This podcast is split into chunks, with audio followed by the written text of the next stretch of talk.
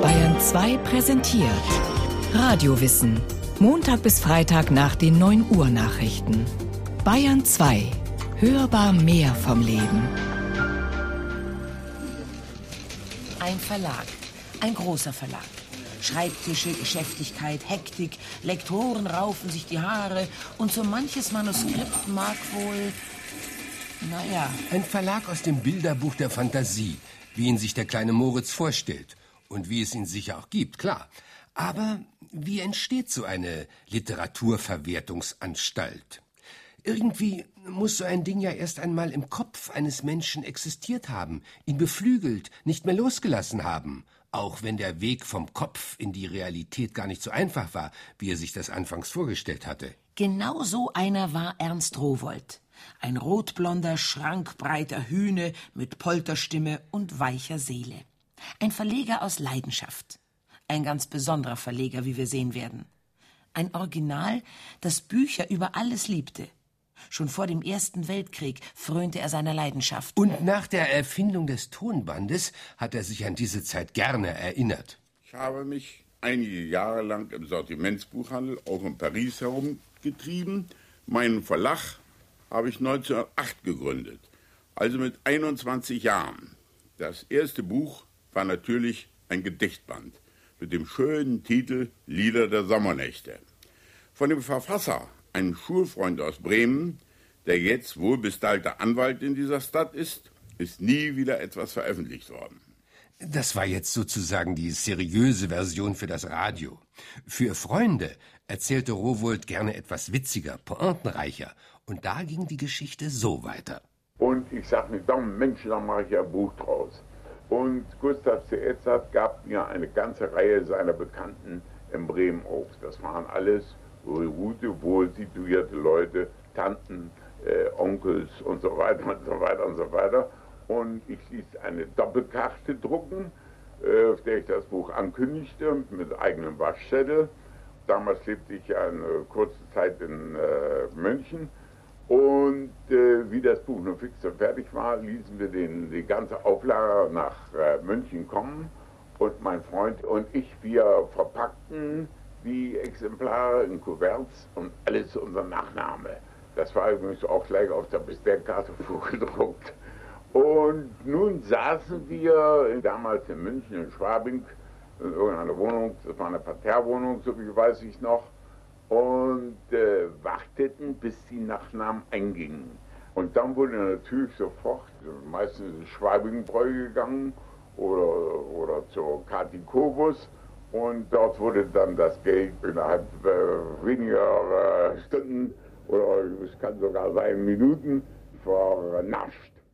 Merke, man kauft oder bettelt jemandem etwas Geschriebenes ab, lässt es drucken und verkauft es dann Schon ist man ein Verleger.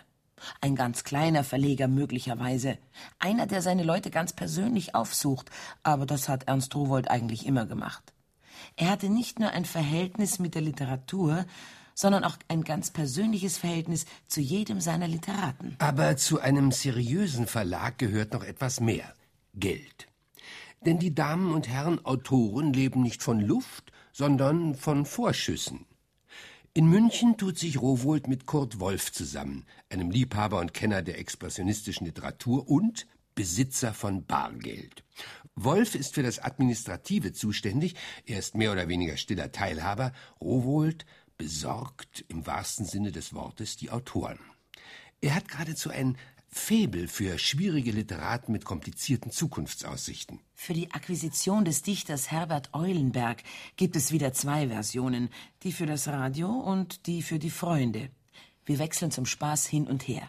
Ich suchte Eulenberg in seinem Haus in Kaiserswerth am Rhein auf und dort wurden die ersten Grundlagen zu meiner Kenntnis des Rheinweins gelegt. Ich begab mich per Bahn nach Düsseldorf und nur wie ich damals war, fuhr ich mit einer Mietstaxe von Düsseldorf nach Kaiserswerth, suchte Eulenberg auf, ohne mich überhaupt vorher angemeldet zu haben. Und als ich in seinen Garten kam und in das Haus eintrat, sagte mir das äh, Hausmädchen da, ja, die Herrschaften schlafen noch, haben sie sehen gleich auf. Ich sage jetzt Bescheid Und selbstverständlich können Sie dann mit Herrn Eulenberg sprechen. Inzwischen kamen die beiden Jungs, von denen ich schon gehört hatte, dass sie ganz reizende Jungs wären und vollkommen frei erzogen waren. Der eine Junge war, glaube ich, äh, vier Jahre und der andere wohl sechs Jahre. Die beiden Jungs äh, äh, spielten mit mir herum. Ich bin immer sehr kinderlieb gewesen. Und dann sagt der kleine Vierjährige, Onkel! Und zeigte auf das Tischbein. Wir saßen im Esszimmer. Soll ich da mal ranpissen? Ob ich natürlich dachte, ja mach mal, mach mal. Und richtig holte er seinen Schnippe Dillerich raus und bepinkelte das Tischbein. Ob die Eltern das noch im Laufe des Tages bemerkt haben, weiß ich nicht. Aber jedenfalls kam ich mit Eulenberg sehr schnell äh, zusammen. Und zwar bei sehr schönen Rhein- oder Moselwein. Ich verlegte dann Herbert Eulenbergs Katinka die Fliege und seinen Novellenmann Sonderbare Geschichten. Vor allem aber auch seine Theaterstücke. Ich gründete eine Abteilung Bühnenvertrieb, brachte unter anderem Alles um Liebe heraus und erlebte damals einen der größten Theaterskandale. Um die Vorschüsse, Vorschüsse, die ich gezahlt hatte, zitternd, saß ich in der Premiere des Hamburger Schauspielhauses. In dem Stück, das leicht an Büchners romantische Komödie Leonce und Lena erinnerte, spielte der alte Robert Niel mit einer Binde auf dem rechten Auge den Emanuel. Das Hamburger Publikum war wenig romantisch veranlagt und schon während der ersten Akte gab es gelegentlich seinem Erstaunen über die sonderbaren Vorgänge auf der Bühne Ausdruck. Als einer der letzten Szenen Robert Neal über die Bühne ging und sagte, jetzt komme ich zum letzten Male, brüllte sicher die Hälfte der anwesenden Hamburger, Gott sei Dank, und wollte sich überhaupt nicht beruhigen. Der eiserne Vorhang musste runtergehen und ich sah meine Vorschüsse dahinschwinden. Aber das war noch längst nicht alles. Als ein junger, anscheinend literaturbegeisterter junger Mann neben mir den Text nachlesen wollte, schlug ihm ein Herr mit der Faust unter das Buch und tat den charakteristischen Ausbruch, Sie wollen den Quatsch wohl noch auswendig lernen. Das Buch ist nach einigen Monaten gelegentlich einer Reparatur im Kronleuchter des Schauspielhauses wiedergefunden worden. Später hatte Eulenberg dann mit anderen Stücken große Erfolge, und es spricht für Rowohls Nase, dass er so lange zu ihm gehalten hat. Lustig ist das Verlegerleben. Nein, nur temperamentvoll erzählt. Denn es geht ja immer auch um Geld, das ganz schnell verloren gehen kann. Auch bei literaturgeschichtlich bedeutsamen Namen wie zum Beispiel Karl Sternheim, den kühlen, expressionistischen Dramatiker. Zum besseren Verständnis des Rowohlschen Hamburger Idioms es geht um die Uraufführung von Sternheims Don Juan im Deutschen Theater in Berlin. Unter anderem interessierten Kurt Wolf und ich uns auch für Sternheim, von dem der Don Juan damals erschien. Dieser Don Juan wurde plötzlich angenommen von äh, dem Deutschen Theater in Berlin. Er verlangte für dieses Stück einen Vorschuss von 15.000 Mark. Ne? Wir kratzten unsere sämtlichen Gelder zusammen und zahlten das an Sternheim und fuhren nach Berlin. Moisi spielte den Don Juan und der Leporello spielte Karl Arnold. Das Haus war ausverkauft und alles war also hochgespannt. Tout Berlin, wie man so schön sagte, auch die ganzen Kritiker äh, waren da. Und es ging auch alles verhältnismäßig ganz gut, denn das Stück ist ja sehr dichterisch. Wegner spielt den, einen, den Philipp. Er äh, sitzt äh, in einem sehr bequemen äh, Sessel im Freien in einer Szene und mit einmal kam fortschrittsmäßig ein Bote und übergab ihm einen Brief. Und daraufhin machte er mit einer umfassenden Geste, sagte er, wer hat den Unsinn geschrieben? Darauf brüllte das ganze Theater unisono, Sternheim. Das war ein solches Gejohle und Geheule, dass der also noch Vorhang heruntergeben musste und äh, der äh, Moisi gar nicht zu seinen letzten Ausführungen kam. Wir äh, dachten, um Gottes Willen, sind die 15.000 Mann zum Teufel. Ich habe viele Premieren von Cerner noch mitgemacht also wie die Kassette und so weiter. Und irgendwann hat der Herr Verleger dann auch verdient an den Tantiemen, die das Theater ihm zu zahlen hatte. Denn nicht jeder Theaterskandal bedeutet ja, dass das Stück nicht mehr gespielt wird. Fürs Erste war aber wohl die nervliche Belastungsgrenze des Verlegerduos Wolf Rowohlt erreicht. Man trennte sich im Krach. Wolf hatte das Geld gebracht, Rowohlt Begeisterung und das Temperament. Juristisch neigte sich die Waage Richtung Geld. Wolf besaß jetzt in seinem eigenen Verlag all die Autoren, die Rowohlt besorgt hatte, und der hatte noch ein richterliches Verbot am Bein. In den nächsten Jahren durfte der junge Rowohlt keinen neuen Verlag gründen. Aber Rowohlt ist beliebt und anerkannt in der Branche. Andere Verlage reißen sich um seine Mitarbeit. Und dann kommt ja auch der Krieg, den Rowohlt anfangs nicht ohne Begeisterung mitmacht.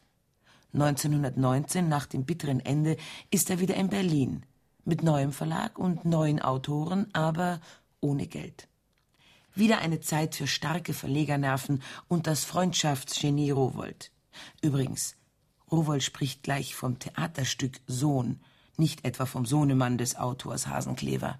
Nach dem Ersten Weltkrieg, den ich so ziemlich von Anfang bis zum traurigen Schluss als Feldarrest und Flieger mitmachte, traf ich mitten in der Novemberrevolution Walter Hasenklever. Er wurde damals von Paul Kassierer in Berlin verlegt. Aber wir beschlossen, dass das geändert werden müsste. Paul Kassierer war damit einverstanden. Mitten in den Revolutionstagen erreichten wir, dass Hasenklevers Sohn im deutschen Theater aufgeführt wurde. Hasenklever selbst spielte den Fürsten Scheitel und unser gemeinsamer Freund Paul Wegner den Vater. Hasenklever bekam neben den Tantiemen, deren Verwaltung ich übernahm, eine Spielgage von 50 Mark pro Abend ausgezahlt. Die Tantiemenabrechnung über die Aufführungen erfolgte leider nur monatlich. Nun wohnte Walter Hasenkleber, Oskar Kokoschka und Kurt Pintus, der damals die Menschheitsdämmerung, eine der großartigsten expressionistischen Anthologien bei mir herausgab, und ich im Hotel Koschel zusammen. Hungernd und durstend saß ich, bis Hasenkleber von der Aufführung zurückkam, im Hotel. Es war nämlich eine Vereinbarung getroffen worden, nachdem er mir die Hälfte seiner Tagesgage übergab, also runde 25 Mark täglich. Hier war der seltene Fall eingetreten, dass der Verleger vom Vorschuss seines Autors lebte. Wie schon zu Anfang seiner Verlegerkarriere, so auch jetzt, nach dem Ersten Weltkrieg. Rowohlt holt sich seine Autoren durch persönliche Kontakte und Freundschaften. So kommt er auch an das notwendige Betriebskapital. Ein Spross des berühmten Thieme Verlages in Leipzig leiht ihm Geld. Man traut Rowohlt. Man kennt seine geradezu aberwitzige Liebe zu Büchern, zu schön aufgemachten Büchern. Das Wohl und Wehe eines Verlages hängt natürlich auch von seinen Lektoren ab, denn der Herr Verleger kann nicht alles allein beurteilen. Es ist auch eine Zeitfrage, gerade bei Rowohls relativ anstrengender Freundschaftspflege. Der gerade erwähnte Lektor Kurt Pintus hat die Idee, die expressionistische Lyrik in einer Sammlung herauszubringen. Menschheitsdämmerung nennt er sie. Sie wird eine der erfolgreichsten Lyrikausgaben dieses Jahrhunderts. Rowohlt, der große Leute kennenlernen Virtuose mit der Nase für Erfolg und Qualität. Zum Beispiel Karl Ludwig Schleich, ein bekannter Mediziner seiner Zeit. Rowohlt will unbedingt, dass er seine Memoiren schreibt. Der Herr Professor hat wenig Zeit, aber auch zu wenig Geld. Eigentlich möchte er schon was dazu verdienen. Deswegen lässt ihn Rowohlt die Sachen scheibchenweise in seiner Kulturzeitschrift Tagebuch veröffentlichen, in der natürlich noch andere Rowohlt-Freunde wie Hugo von Hofmannsthal, Hasenkleber und Richard Dehmel schreiben. Schleichs Einzelteile müssen in den nächsten Jahren über eine Million Mal nachgedruckt werden. Als besonnte Vergangenheit werden sie ein rauschender Verlagserfolg. Im Juli 22 dann ein neuer Streich Rowohls. Er bequatscht den, selbstverständlich mit ihm befreundeten und ihn auch in Statur und dröhnendem Humor nicht nachstehenden Tenor Leos Lesak seine Memoiren zu schreiben. Aber dem Herrn Kammersänger fehlt die Muße und die Muse. Rowold schickt ihm eine entzückende Tippmamsell ins Hotel, die eifrig mitschreibt, während der Herr Tenor schwadroniert. Meine sämtlichen Werke wird ein Bestseller. Die Leser schreien nach einer Fortsetzung. So erscheint ein paar Jahre später der Wortbruch. Wieder ein Riesengeschäft. Rowohlt ist kein Allerweltsverlag, obwohl sehr unterschiedliche Buchprodukte bei ihm erscheinen. Allerweltsverleger kann er schon deswegen nicht sein, weil er die meisten Autoren persönlich kennt. Ein weites Herz braucht er dazu allerdings schon, denn in den 20er Jahren verlegt er insgesamt etwa 200 Namen. Natürlich sind auch Ausländer darunter. Rowold musste auch die erst einmal kennenlernen. Und das ging eben wieder über Freundschaften und über Vertrauen. Er vertraute dem Urteil und der Empfehlung seiner Freunde. Das war seine Stärke.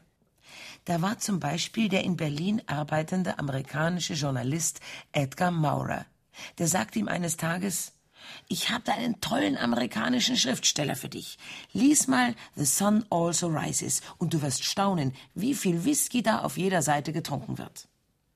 Rowold erwirbt sofort die Rechte, lässt übersetzen und so erscheint Fiesta als erstes Werk von Hemingway auf dem europäischen Kontinent. Als Sinclair Lewis, ein Rowold-Autor, 1930 den Literaturnobelpreis erhält, sagt er in seiner Dankesrede, den Preis hätte eigentlich ein anderer amerikanischer Schriftsteller verdient gehabt, auch wenn der erst ein einziges Buch geschrieben habe. Als Sinclair Lewis wieder in Berlin ist, fragt ihn Rowold sofort nach diesem fabulösen Autor. Und so erscheint Thomas Wolfes Schau heimwärts Engel in Deutschland, bevor er in USA überhaupt richtig bekannt ist. Herrliche Stunden habe ich auch mit meinen amerikanischen Autoren, Sinclair Lewis, Thomas Wolfe, Ernest Hemingway und Joseph Hergesheimer verlebt. Sie alle haben mich häufig in Berlin besucht. Thomas Wolfe, der ja ein Riese war, kippte ganze Römergläser mit Wein wie Schnapsgläser in sich hinein als wäre es gar nichts. Er war ein großer Freund vom Steinwein. Und als wir ihm einmal ein Kabel nach Amerika schickten, neue Sendung Boxbeutel eingetroffen, stopp, komme schnell herüber, drahtete er zurück, treffe in sechs Tagen ein. Tatsächlich erschien er in dieser Frist und es begannen fröhliche Tage. Rowohlt, erzählen seine Freunde, muss eine sagenhafte Konstitution gehabt haben. Trotz turbulenter und ausgedehnter Festivitäten war er ein Arbeitsmensch. Es ist bei meinen Freunden bekannt, dass ich ein Frühaufsteher bin. Jeden Morgen um fünf Minuten vor acht zum Schrecken meiner Mitarbeiter im Verlagsbüro erscheine und selten vor sieben Uhr abends nach Hause komme. Dass ich meine Autoren nach ihrer Trinkfestigkeit aussuche, stimmt nicht unbedingt. Allerdings habe ich die Gewohnheit, schwierige Probleme besonders die Honorarbedingungen, in einer leicht durch Alkohol gelockerten Stimmung zu bereden. Es gibt keinen bevorzugten Stil im Rowold Verlag. Es geht auch nicht um die heilige Meinung des Chefs, um seinen Geschmack. Wichtig ist die Aussage des verlegten Werkes, seine Wichtigkeit. Als Verleger verteidigte er sich einmal gegen den Vorwurf, ein allzu gemischtes Programm anzubieten, habe ich nicht die Berufung, einer bestimmten Politik zum Siege zu verhelfen. Meine Aufgabe ist es, wichtige Bücher dem Publikum zugänglich zu machen, Bücher, von denen der Leser einen Gewinn hat. Und so gehörte zur Rowold-Familie auch ein Ernst von Salomon, der den Rechten bei der Ermordung des Außenministers der Weimarer Republik Walter Rathenau behilflich gewesen war und dafür fünf Jahre im Knast gesessen hatte. Und auch Arnold Bronnen, der einmal mit Brecht eine Zeitschrift herausgeben wollte und sich dann immer mehr zu den Nazis hingezogen fühlte. Besagter Ernst von Salomon hat einen der ziemlich regelmäßig stattfindenden Rowold-Familienabende so geschildert.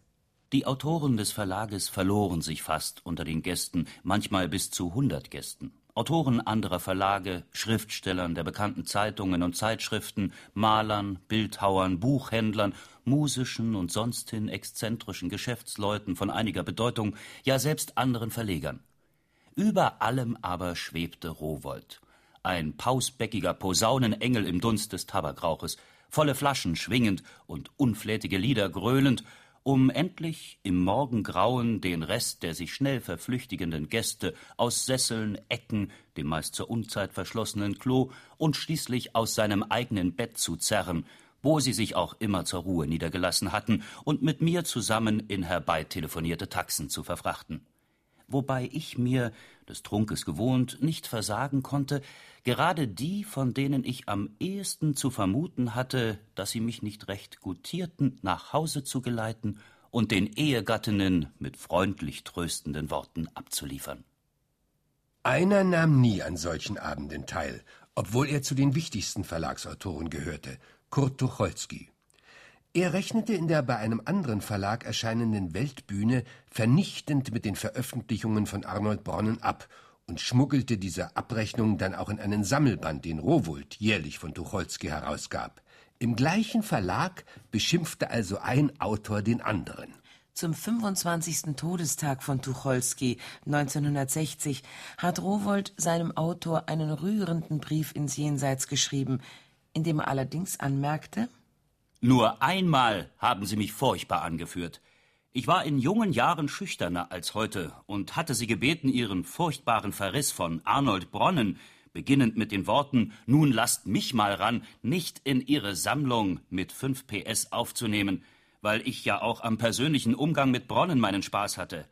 Als ich dann das fertige Buch aufschlug, es ist ja etwas Wahres daran, dass ich kein fleißiger Manuskriptleser bin, sondern lieber die gedruckten Bücher lese, war ich doch leicht verbittert, als ich diese Abschlachtung meines Autors Bronnen in meinem eigenen Verlagswerk fand. Rowohlt war nicht nur Geschäftsmann und Kraftnatur, er war auf seine Weise auch Wohltäter und als solcher letzten Endes wieder Geschäftsmann.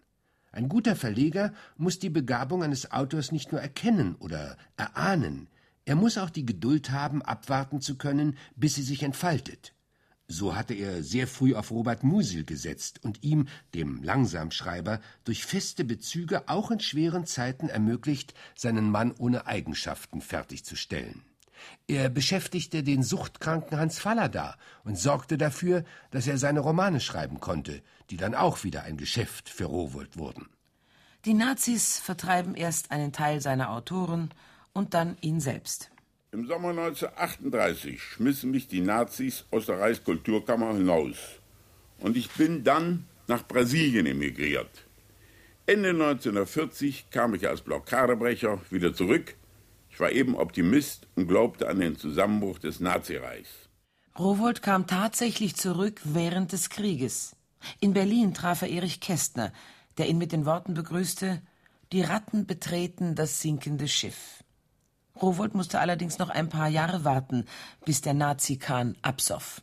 Ich musste mich noch zweieinhalb Jahre als Offizierssoldat betätigen.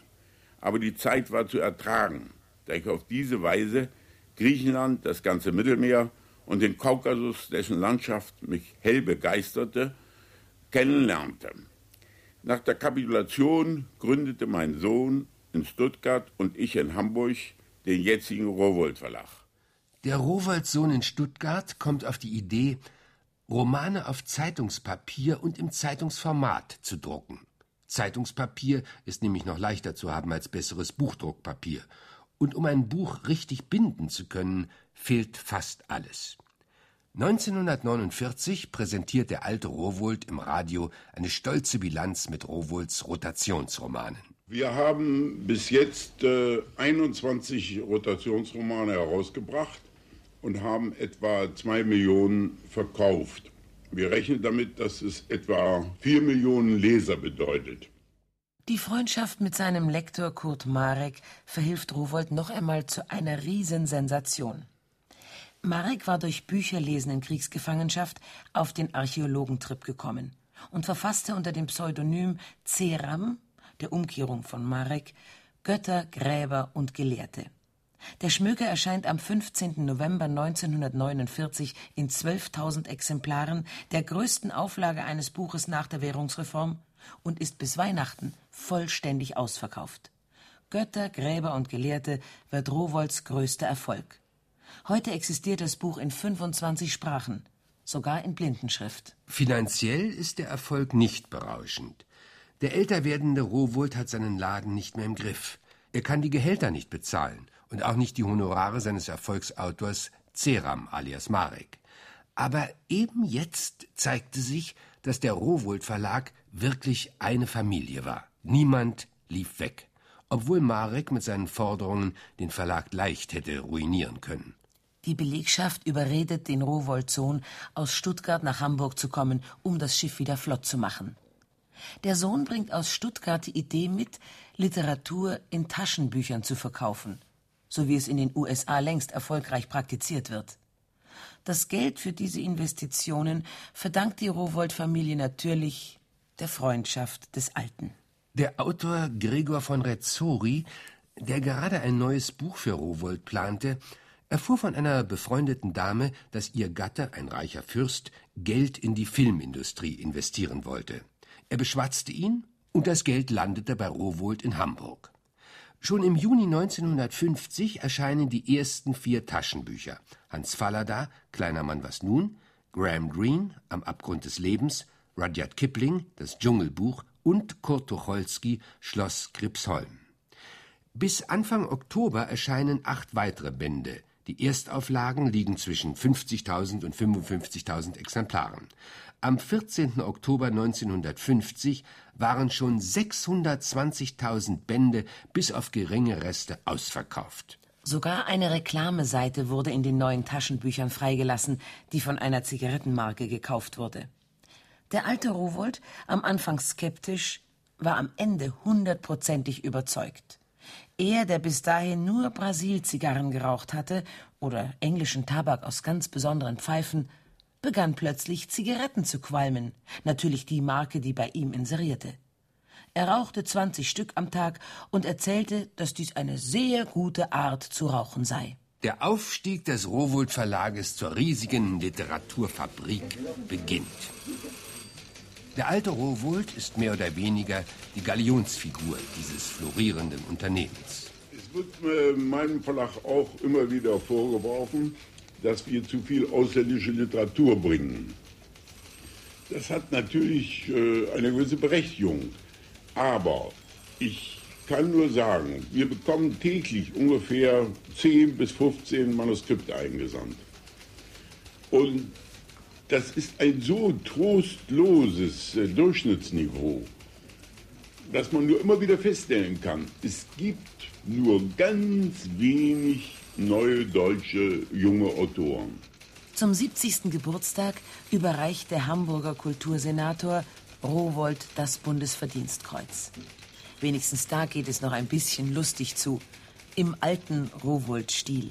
Lieber verehrter Herr Rowold, wir feiern in Ihnen einen Mann, für den es schwerfällt, überhaupt etwas Vergleichbares in der Welt der Erscheinungen, einen brauchbaren Vergleichsmaßstab zu finden.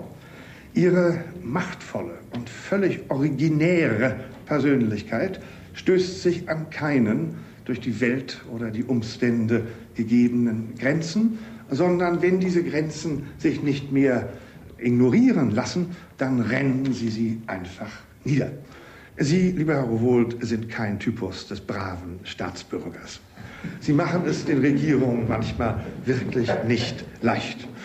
Unbekümmert schieben sie gelegentlich die Vorsicht, das Abwägen, die Absichten der Diplomaten oder der Bürokratie beiseite und scheuen dabei auch in keiner Weise gelegentlich das Odium der Anstößigkeit. So kann man, glaube ich, sagen, dass äh, von Seiten des Herrn Bundespräsidenten die Ordensverleihung, die ich heute vorzunehmen habe, ein Akt sympathischer Kühnheit, ja, wie ich Herrn Bundespräsidenten Heuss kenne, des verständnisvollen Humors ist, dass er Ihnen, den ewigen Rebellen, einen Orden umhängt. Nun, verehrter Herr Wohl, darf ich Ihnen das große Verdienstkreuz des Bundesverdienstordens nicht nur überreichen, sondern auch gleich umhängen. Eine Prozedur, die nicht ganz einfach ist und ihre Zeit braucht. Rowold stirbt am 2. Dezember 1960. Sein Grabstein ein mächtiger Findling. Der passt zu ihm, sagen seine Freunde.